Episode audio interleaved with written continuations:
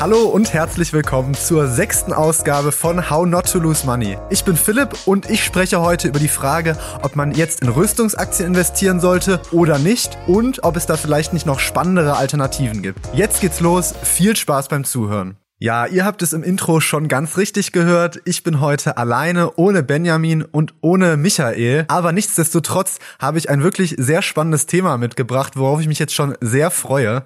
Und zwar geht es darum, ob man jetzt in Rüstungsaktien investieren sollte. Ihr habt es ja mit Sicherheit alle mitbekommen oder die meisten von euch. Viele Länder rüsten gerade auf, was die Militärbudgets angeht. Und ja, infolgedessen sind auch viele Aktien aus dem Bereich, beispielsweise Lockheed Martin, Boeing oder auch General Dynamics, um mal ein paar zu nennen, gestiegen im Vergleich zum restlichen Markt. Und jetzt stellt sich für uns die Frage, muss man jetzt in Rüstungsaktien investieren oder nicht? Und ich habe das Thema jetzt mal in drei Blöcke aufgeteilt. Ich möchte als erstes darüber sprechen, was grundsätzlich mal für ein Investment in Rüstungsaktien spricht, was grundsätzlich dagegen spricht und zum Schluss, was für spannendere Alternativen es möglicherweise gibt, die in eine ähnliche Richtung gehen. Beginnen wir damit, was für ein Investment in Rüstungsaktien Rüstungsaktien spricht. Grundsätzlich ist es ja so, Rüstungsunternehmen sind zum großen Teil abhängig von Regierungsaufträgen. Und das kann durchaus eine gute Sache sein, denn Regierungsaufträge und Regierungsbudgets werden ja immer für mehrere Jahre im Voraus geplant und vergeben.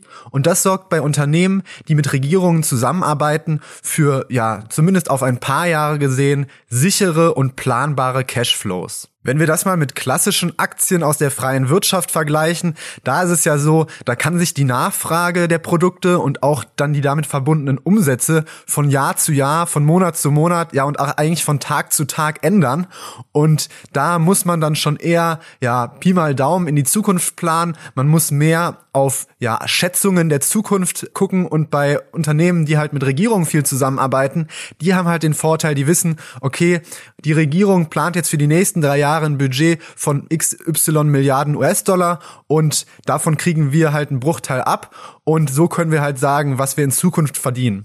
Das ist ein großer Vorteil, der sorgt für Planbarkeit und das ist auch bei Aktionären durchaus beliebt. Ein zweiter Punkt, der grundsätzlich für das Investment in Rüstungsaktien spricht, ist, wenn man es mal auf Portfolioebene betrachtet, die Diversifikation. Es ist ja so, Rüstungsaktien, das sehen wir jetzt ja auch aktuell, die profitieren von Kriegskrisen. Also wenn jetzt wie aktuell in Russland und der Ukraine da ein Konflikt aufkommt und Länder jetzt sagen, okay, sie müssen jetzt ihre Verteidigungsausgaben erhöhen, dann profitieren Rüstungsaktien Rüstungsunternehmen, während andere Industrien wie beispielsweise aktuell Chemieindustrie, aber auch Automobilindustrie eher dadurch einen negativen Einfluss erfahren. Und wer jetzt ein Rüstungsunternehmen wie Lockheed Martin beispielsweise im Depot hat oder wie Rheinmetall und ja auf der anderen Seite Unternehmen ja des täglichen Bedarfs, vielleicht Konsumunternehmen oder Technologie, Finanzen, Immobilien, der wird bei seiner Portfolio-Performance merken, dass da ein gewisser Ausgleich entsteht. Und ein dritter wichtiger Punkt, der für ein Investment in Rüstungsaktien spricht, ist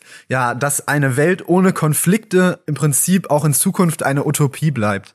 Wir können nicht darauf setzen, dass wir in den nächsten Jahren, Jahrzehnten oder wahrscheinlich auch Jahrhunderten eine Welt haben, die ohne Kriege funktionieren wird. Und so traurig das ist, für Kriege braucht man natürlich Unternehmen, die mit den entsprechenden Gütern einen versorgen, um Kriege zu führen. Und die werden davon auch langfristig immer wieder profitieren. So viel also mal zu den grundsätzlichen Punkten, die für ein Investment in Rüstungsaktien sprechen. Jetzt gibt es ja auch noch eine aktuelle Entwicklung, die man berücksichtigen muss. Und natürlich ist das der Konflikt zwischen Russland und der Ukraine. Der hat ja dazu geführt, dass weltweit viele Nationen sich dazu entschieden haben, ihre Rüstungsausgaben wieder deutlich zu erhöhen. Um mal einen Überblick zu schaffen, weltweit werden ungefähr zwei Billionen US-Dollar in Rüstung gesteckt. Das heißt, das weltweite Budget beträgt also zwei Billionen US-Dollar und wächst ungefähr mit zwei Prozent pro Jahr. In den letzten 10 bis 20 Jahren war das so der Trend. Und jetzt ist es so, es findet im Prinzip eine Trendverstärkung statt. Beispielsweise haben schon mehrere NATO-Staaten jetzt angekündigt, sie wollen ihre Verteidigungsausgaben erhöhen. Interessanterweise sind sie sogar schon von 2020 auf 2021 bei den NATO-Staaten stark gestiegen, um fast 6 Prozent.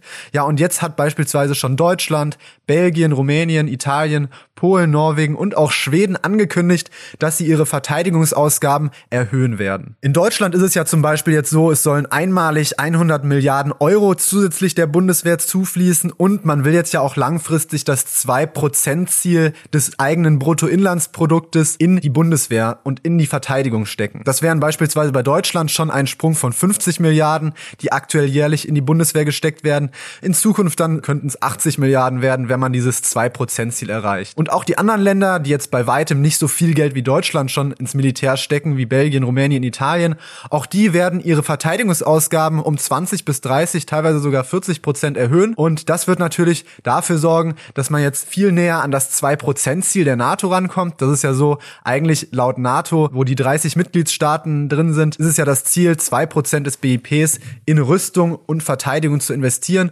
Und da rücken jetzt immer mehr Länder dran, die eigentlich vorher noch weit darunter waren. Und auch in den USA, unserer größten Militärmacht der Welt, mit ja einem Militärbudget von über 750 Milliarden US-Dollar, die haben jetzt auch schon in Zukunft angekündigt, dass sie ihre Militärausgaben nochmal erhöhen wollen. Auch hier lag der 10-Jahres-Durchschnitt der Erhöhung bei ungefähr 2%.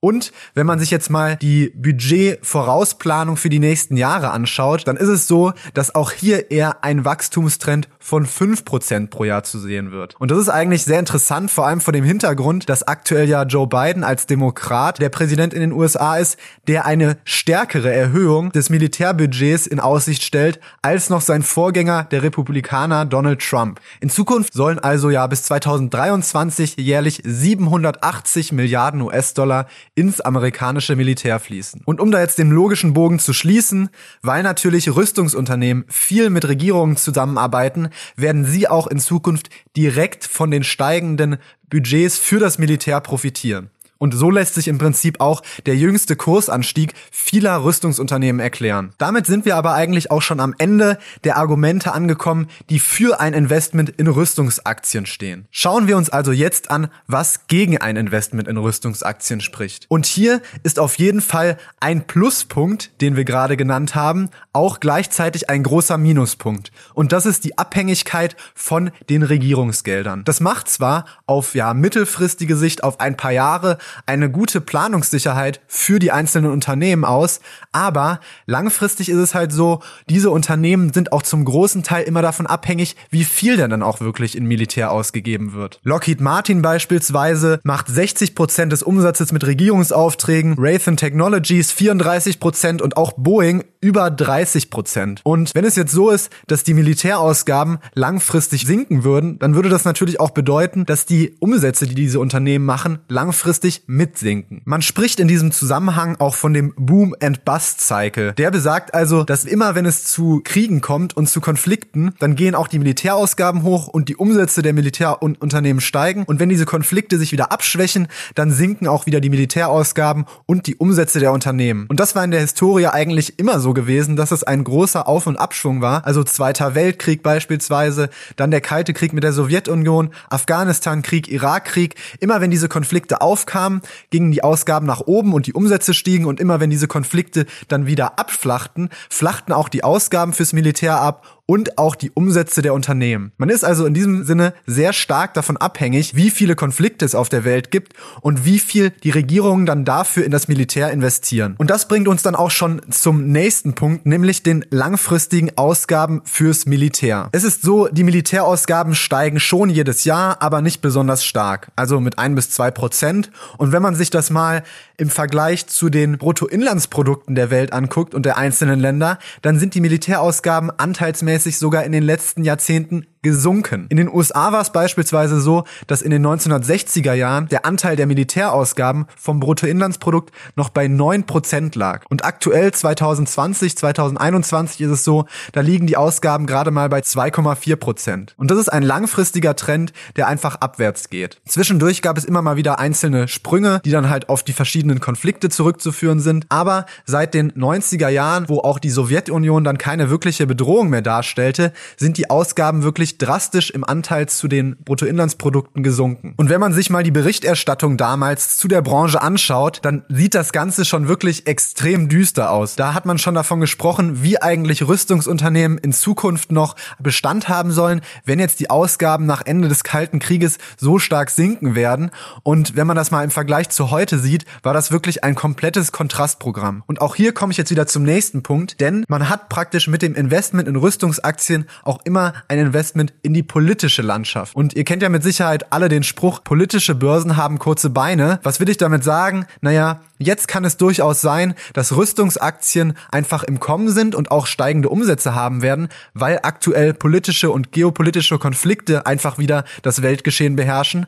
Aber wer weiß denn, wie es in fünf bis zehn Jahren aussieht, wenn sich politische Dinge wieder geändert haben, wenn Konflikte sich vielleicht wieder beruhigt haben und dann kann es sein, dass auch wieder die Verteidigungsbranche einen deutlichen Abschwung erleben wird. Man kann das auch sehr gut in der Umsatzentwicklung der Rüstungsunternehmen erkennen, dass die Umsätze in vielen Perioden stark steigen, dann sinken sinken sie aber wieder oder beziehungsweise stagnieren und sinken auf ein bestimmtes Niveau, dann steigen sie wieder über das alte Niveau heran. Also ein ganz klassisch zyklisches Verhalten, was da in der Branche passiert. Und der letzte Punkt, der gegen ein Investment in diese klassischen Rüstungsunternehmen spricht, ist, dass die physische Verteidigung einfach immer unwichtiger wird. Das ist natürlich jetzt ein, ja, vielleicht kontroverser Punkt, aber wenn man das mal wirklich langfristig in die Zukunft denkt, dann ist es in Zukunft viel wichtiger, die digitale digitale Welt zu sichern, also Cybersecurity zu erhöhen anstatt die physische Sicherheit. Weil in der Vergangenheit ist es ja immer so gewesen, ganz, ganz früher hat man ja eigentlich nur physische Gewalt als Kriegsmittel benutzt. Da sind Heere aufeinander geprallt auf großen Schlachtfeldern, haben mit Schwertern gegeneinander gekämpft und mittlerweile ist es ja so, dass immer mehr Krieg auch schon stattfindet, bevor man in den physischen Konflikt geht. Also der wird dann auf politischer Ebene ausgetragen, der wird dann auch auf digitaler Ebene ausgetragen. Es finden Cyberangriffe statt auf die Versorgung von bestimmten Ländern, ja, auf die Finanzwelt von bestimmten Ländern. Und das ist ja ein Teil des Krieges, der eigentlich mit der Digitalisierung immer mehr Bedeutung gewinnt und der physische Konflikt, der dann eigentlich erst nachgelagert kommt, der rückt dann erstmal in den Hintergrund. Und deshalb ist es tatsächlich so, dass der der Anteil des Verteidigungsbudgets für Cybersecurity in den letzten Jahren immer deutlich gestiegen ist. Mittlerweile beträgt es tatsächlich 13 Prozent des gesamten Verteidigungsbudgets, der in die Verteidigung der digitalen Infrastruktur gesteckt wird. Und das macht ja auch total Sinn, weil als Regierung, selbst kriegsführende Regierungen, wollen ja physische Konflikte erstmal vermeiden. Das ist ja eigentlich immer erst die letzte Eskalationsstufe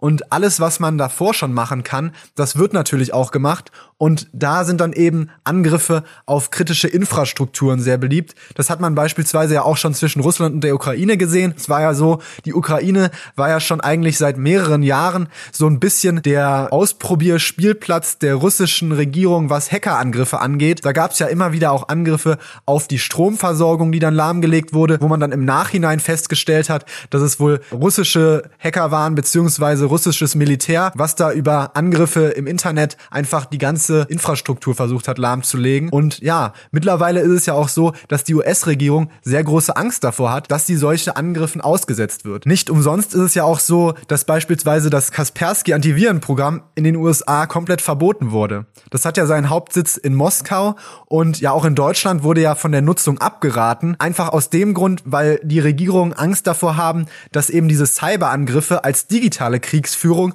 mitgenutzt werden. Und das ist auch schon eine sehr gute Überleitung zu meinem letzten Themenblock, nämlich welche spannende Alternativen gibt es zu den klassischen Investments in diese Rüstungsunternehmen? Und wie ich das eben schon angeteasert habe, ist das für mich vor allem der Markt für Cybersecurity, also für digitale Sicherheit. Denn wenn in Zukunft immer mehr Krieg über die digitale Ebene geführt wird, dann müssen natürlich auch Regierungen und vor allem Unternehmen auch in diese digitale Sicherheit investieren. Mittlerweile ist es schon so, dass Cyberangriffe schätzungsweise jährlich bis zu 5 Billionen US-Dollar kosten. Ja, also eine wirklich unvorstellbare große Summe Geld, wenn wir gerade noch gesagt haben, dass 2 Billionen US-Dollar jährlich fürs Militär ausgegeben werden. Deswegen ganz kurz, was gehört da so dazu? Da gehört natürlich vor allem der Diebstahl von von Geld übers Internet und über ja digitale Wege dazu. Da gehört aber auch der Diebstahl von geistigem Eigentum dazu. Da gehört aber dann auch Produktivitätsverluste dazu. Also da sind auch viele Kosten drin, die jetzt nicht einfach das Geld an sich betreffen, was es schon auf der Welt gibt, sondern da sind halt auch viele Opportunitätskosten Kosten drin, wenn man keine Cyberangriffe hätte. Ja, und es ist natürlich jetzt auch so, weil wir immer digitaler werden, steigen diese Kosten auch immer weiter. Das heißt, mit jährlich 15 Prozent steigen wohl die Kosten für Cyberangriffe. Und davon profitieren natürlich die Unternehmen, die das verhindern wollen. Und deswegen ist es auch nicht wunderlich, dass zum Beispiel ETFs mit Cybersecurity-Unternehmen in den letzten Jahren deutlich outperformt haben im Vergleich zu Vergleichsindizes und auch vor allem im Vergleich zur klassischen Rüstungsindustrie. Kommen wir also nun zu meinen drei Investmentideen in Bezug auf Cyberkriminalität und als Alternative für ein klassisches Investment in Rüstungsaktien. Und beginnen möchte ich mit dem amerikanischen Unternehmen CrowdStrike. CrowdStrike ist das drittgrößte Pure Play auf Cybersecurity, hat aktuell eine Marktkapitalisierung von 50 Milliarden US-Dollar und das Geschäftsmodell ist im Prinzip Cloud Security als Abo-Modell. Das Unternehmen ist extrem wachstumsstark, eines der wachstumsstärksten Cybersecurity-Unternehmen der Welt, ist in der Vergangenheit mit 50 bis 100 Prozent im Umsatz pro Jahr gewachsen. In Zukunft sollen das auch noch mit 40 Prozent pro Jahr weitergehen. Und ja, es ist ein Unternehmen, das 2011 gegründet wurde und hat vor allem Bekanntheit dadurch erlangt, dass es Hackerangriffe von Sony und auch von der Regierung, nämlich vom Democratic National Committee untersucht hat, die in den letzten fünf bis zehn Jahren vorgefallen sind. Ein großer Investor von CrowdStrike war damals auch Google, denn nachdem CrowdStrike sich bewiesen hat, ist Google damit eingestiegen, weil sie auch an ja eine Cloud-Lösung für Cybersecurity geglaubt haben. Das Unternehmen ist seit 2019 an der Börse und ja, es läuft richtig gut. Die Aktie hat sich seit dem Börsengang verfünffacht. Das Unternehmen ist zwar leider noch nicht profitabel, ist aber auf einem guten Weg. Also die Verluste sinken jährlich noch und betragen ja aktuell maximal so 140 Millionen US-Dollar bei einer Nettoverschuldung beziehungsweise bei einem Nettovermögen von 1,2 Milliarden US-Dollar. Heißt, da haben sie noch ordentlich Zeit, um profitabel zu werden, bevor sie ihre Cash-Reserven aufgebaut haben. Und ich denke auch, dass das in Zukunft passieren wird. Sie skalieren einfach gerade noch extrem, sieht man ja an den Wachstumsraten. Was bedeutet jetzt aber eigentlich Cloud Security bzw. Cyber Security aus der Cloud? Im Fall von CrowdStrike, die ja das Geschäftsmodell eigentlich erst groß gemacht haben, ist es so, bei den Kunden, also bei der Regierung oder auch bei Privatunternehmen, ist ein sogenannter Lightweight Agent installiert, also ein ganz simples, kleines Programm, das im Prinzip als Interface, als Benutzeroberfläche Oberfläche für den Kunden dient, das wiederum aber mit der Cloud verbunden ist. Und in dieser Cloud befindet sich extrem viel Rechenleistung und ja im Prinzip das Backend, das Gehirn der Virenerkennung, die von allen Kunden Daten sammelt, diese auswertet und damit dann halt ein bestmögliche Viren- und Gefahrenerkennung ermöglicht. Dieses System ist ziemlich revolutionär, weil nämlich die Rechenleistung ausgelagert wird und dann auch nicht mehr die Gefahrenerkennung von der Rechenleistung des Kunden abhängt, sondern einfach von der Rechenleistung, die CrowdStrike zur Verfügung stellt. Das Produkt funktioniert sehr gut und auch, ja, die Kunden sind extrem begeistert. Über 90 Prozent von CrowdStrikes Umsätzen werden halt mit einem Abo-Modell gemacht. Das ist ja auch immer als Investor sehr schön, weil das planbare und langfristige Umsätze sind. Und in dem Business mit Abo-Modellen ist ja vor allem die Retention Rate immer sehr wichtig. Bei CrowdStrike ist es so, die Net Retention Rate liegt bei über 100 Prozent. Das bedeutet also, dass CrowdStrike mit bestehenden Kunden und inklusive Winbacks, also Kunden, die gekündigt haben und zurückkommen, jedes Jahr mehr Umsatz macht. Das kommt einfach daher, dass Kunden mehr Services dazu buchen, dass sie, weil sie größer werden, auch ein größeres Abo-Modell bei CrowdStrike abschließen müssen. Und wenn das über 100 Prozent liegt, bei CrowdStrike sogar bei über 120 Prozent, ist das ein wirklich sehr guter Wert. Ein zweiter wichtiger Wert ist die Gross Retention Rate. Und die Gross Retention Rate sagt einfach, wie viele Kunden vom Jahr zuvor beziehungsweise vom Zeitraum zuvor in einem vergleichbaren Zeitraum noch da sind. Und das sind 98 Prozent. Das bedeutet also, dass nur zwei Prozent der Kunden innerhalb eines bestimmten Zeitraums kündigen, was für ein Abo-Modell wirklich unglaublich gut ist. Wenn ihr das Unternehmen interessant findet, dann schaut doch einfach mal in die Show Notes. Ich packe euch da mal die ganze Analyse von CrowdStrike auf alle Aktien rein und dann könnt ihr euch die mal durchlesen. Das zweite Unternehmen, was ich vorstellen möchte, ist Planet Labs. Und ich bin mir ziemlich sicher, dass die wenigsten von euch noch von Planet Labs gehört haben, denn das Unternehmen ist noch sehr jung und sehr klein. Mit einer Marktkapitalisierung von 1,6 Milliarden US-Dollar und einem jährlichen Umsatz von 130 Millionen US-Dollar wirklich kein besonders auffälliges Unternehmen. Was ist also so spannend an Planet Labs? Planet Labs wurde 2010 von drei NASA-Wissenschaftlern gegründet mit dem Ziel, günstige Erdbeobachtung für Firmen und Regierungen möglich zu machen. Dafür haben sie mittlerweile eine Satellitenflotte von über 200 Satelliten im All und sind damit tatsächlich das Unternehmen mit den meisten Erdbeobachtungssatelliten auf der ganzen Welt. Sie sagen selbst tatsächlich, dass sie sozusagen das Bloomberg Terminal für Earth Data sind und was ich spannend fand bei der Recherche, wenn man mal die ganzen Bilder sieht, die aus der Ukraine aktuell kommen, die sind alle mit Satelliten von Planet Labs aufgenommen. Also googelt einfach mal Planet Labs und geht auf News und da findet ihr wenig eigentlich zum Unternehmen, sondern eigentlich hauptsächlich Satellitenbilder aus dem Russland-Ukraine-Krieg. Wie schon gesagt, ist Planet Labs leider noch nicht profitabel, haben aber aktuell schon eine Bruttomarge von 42 Prozent. Also man kann da ungefähr erahnen, in welche Richtung es geht. Ich habe ja auch schon gesagt, 40 bis 60 Prozent Umsatzwachstum sind auch sehr gut und haben auch noch Netto-Cash von 500 Millionen US-Dollar ist also auf jeden Fall noch etwas Puffer da. Profitabilität wird voraussichtlich in drei bis vier Jahren erreicht. Da kann man wahrscheinlich nochmal plus minus drei Jahre rechnen, weil das Ganze ja immer ein bisschen, ja wahrscheinlich eher plus drei Jahre, plus zwei, drei Jahre, weil das Ganze ja immer ein bisschen mit Unsicherheiten behaftet ist, wann dann so ein Unternehmen tatsächlich profitabel wird. Die Umsatzanteile von Planet Labs finde ich auch sehr spannend, wohingegen CrowdStrike ja eigentlich kaum mit Regierungen zusammenarbeitet, sondern eher mit den privatwirtschaftlichen Unternehmen, hat Planet Labs einen Umsatz Umsatzanteil von den Regierungen von 33 Prozent. Die kommen aber nicht nur aus den USA. Aus den USA kommen tatsächlich in Anführungsstrichen nur 40 Prozent der Umsatzanteile und 52 Prozent der Umsatzanteile kommen vom Rest der Welt. Was ich noch spannend finde bei Planet Labs ist, dass auch sie ein Geschäftsmodell auf Abo-Basis haben und auch sie geben die Net Retention Rate ab und die liegt bei ihnen sogar auch bei 116 Prozent, also deutlich über 100 Prozent. Zwar nicht so hoch wie bei CrowdStrike, aber tatsächlich in einer ähnlichen Region. Ja, und jetzt könnte man natürlich fragen, ja, Planet Labs schön und gut, aber Google Earth, die haben doch auch ihre Satelliten, die sind doch auch selber vertreten, ist doch der größte Konkurrent.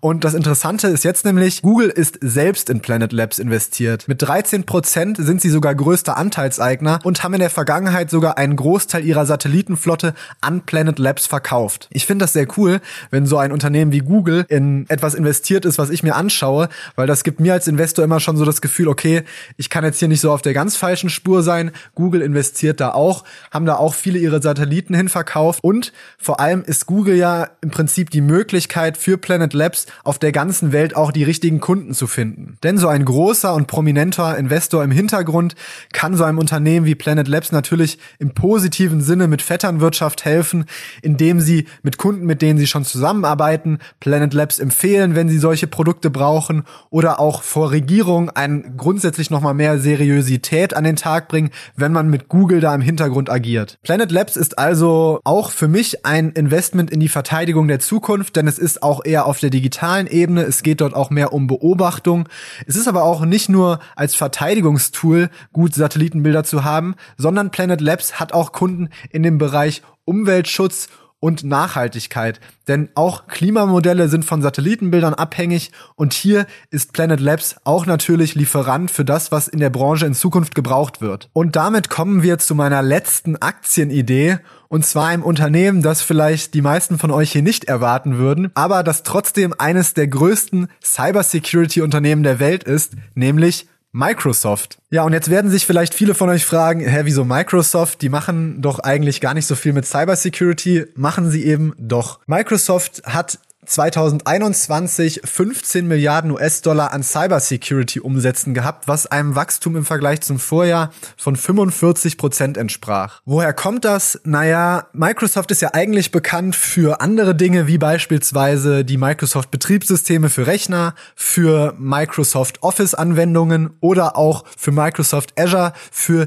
die Cloud-Plattform. Jetzt ist es aber so, auf der ganzen Welt benutzen Millionen von Menschen die Microsoft-Produkte. Es benutzen sogar über eine Million Unternehmen die Office-Anwendungen wie Word, Excel oder auch Outlook für E-Mails und gleichzeitig ist Microsoft zweitgrößter Cloud-Anbieter mit 20% Marktanteil nach Amazon Web Service. Und all diese Anwendungen müssen natürlich auch irgendwie geschützt werden. Microsoft selbst und auch Unternehmen, die Microsoft nutzen, waren in der Vergangenheit ja auch häufig schon Opfer von Cyberangriffen. Erst letztes Jahr 2021 gab es ja einen chinesischen Hackerangriff auf Microsoft Exchange, also die Serverstruktur hinter Microsoft Outlook, wobei auch viele tausende Daten von Unternehmen geklaut wurden. Und auch im ganz aktuellen Zusammenhang gab es erst kürzlich, letzte Woche, einen Hackerangriff von russischen Hackern auf digitale Einrichtungen der Ukraine, der Europäischen Union und auch auf amerikanische Ziele. Die konnte Microsoft zwar abwehren, aber das verdeutlicht, auch im Rahmen von Kriegen und auch im Allgemeinen auf Unternehmensebene gibt es halt immer häufiger Angriffe auf der digitalen Ebene. Und da ist Microsoft ja als Infrastruktur und Oberfläche für viele Unternehmen und Regierungen natürlich auch Angriffsziel. Deshalb hat Microsoft in der Vergangenheit auch viel in Cybersecurity investiert. Sie haben 2021 zwei Unternehmen gekauft. Auch aktuell steht wieder ein Unternehmenskauf an und bis 2027 sollen auch 20 Milliarden US-Dollar in Cybersecurity investiert werden. Ist also schon klar, dass Microsoft hier auch mitspielen wird. Jetzt ist es so, Microsoft hat eine Marktkapitalisierung von 2,3 Billionen US-Dollar, ist also jetzt nicht unbedingt der Tenbagger-Kandidat wie Planet Labs oder CrowdStrike, aber trotzdem mit einem Umsatzwachstum von immer noch 15 Prozent pro Jahr ein interessantes Investment auch für Wachstumsfans. Das Unternehmen ist an sich ja auch sehr solide aufgestellt. Ja, 170 Milliarden US-Dollar Umsatz, kontinuierlich steigend, eine EBIT-Marge von 42 Prozent, 50 Milliarden US-Dollar Netto-Cash auf dem Konto. Also vielleicht in der Hinsicht, wenn man auf Cybersecurity setzen will, ein recht solides Unternehmen, wo man nicht so viel Angst haben muss vor Pleiten oder vor unvorhergesehenen Entwicklungen wie bei Planet Labs oder bei CrowdStrike. Nichtsdestotrotz könnte Cybersecurity genau wie Cloud Computing für Microsoft auch eine der großen Wachstumschancen für die Zukunft werden. Denn ich habe ja am Anfang gesagt, die Umsätze mit Cybersecurity-Produkten sind bei Microsoft im Jahresvergleich schon um fast 50 Prozent gewachsen und nehmen daher, wenn man sieht, dass Microsoft selbst im Umsatz mit 15 Prozent pro Jahr wächst, doch einen immer größeren Anteil des Umsatzes ein. Um nochmal zusammenzufassen, haben wir also CrowdStrike, ein Cybersecurity-Unternehmen mit einem cloud-basierten Cybersecurity-Produkt, das sehr gut bei den Kunden ankommt, starkes Wachstum erzeugt und wenig Kunden wieder abspringen. CrowdStrike ist spezialisiert auf die freie Marktwirtschaft, arbeitet viel mit Unternehmen zusammen und noch relativ wenig mit Regierungen. Dann haben wir Planet Labs, ein Unternehmen, das darauf spezialisiert ist, hochauflösende Satellitenbilder teilweise in Echtzeit zur Erdbeobachtung zur Verfügung zu stellen, auch im Abo-Modell und extrem wachstumsstark. Sehr spannend hier, wird von Google unterstützt, ist größter Investor und arbeitet im Vergleich zu CrowdStrike auch mehr mit Regierungen zusammen. Und das letzte Unternehmen ist Microsoft, ja ein Schwergewicht in dem Bereich Technologie ist eigentlich nicht für Cybersecurity bekannt, wird aber auch immer einen größeren Anteil am Umsatz einnehmen und damit ja ein etwas diversifizierterer Play auf Cybersecurity als die beiden anderen Unternehmen. Auch für Microsoft haben wir eine Aktienanalyse bei aller Aktien, werde ich auch in die Shownotes packen, könnt ihr euch dann auch dort entweder durchlesen oder wie das hier jetzt als Podcast hören. Damit sind wir am Ende des heutigen How Not to Lose Money Podcast angekommen. Ich hoffe, ihr konntet was mitnehmen aus meiner Perspektive auf das Investieren in Rüstungsaktien und die alternativen Aktienideen, die ich euch vorgestellt habe. Ich wünsche euch noch eine erfolgreiche Woche. Schreibt mir gerne eine Mail. Abonniert auf jeden Fall den Podcast. Das würde mir sehr weiterhelfen und lasst eine gute Bewertung da. Bis dahin, macht's gut. Ciao.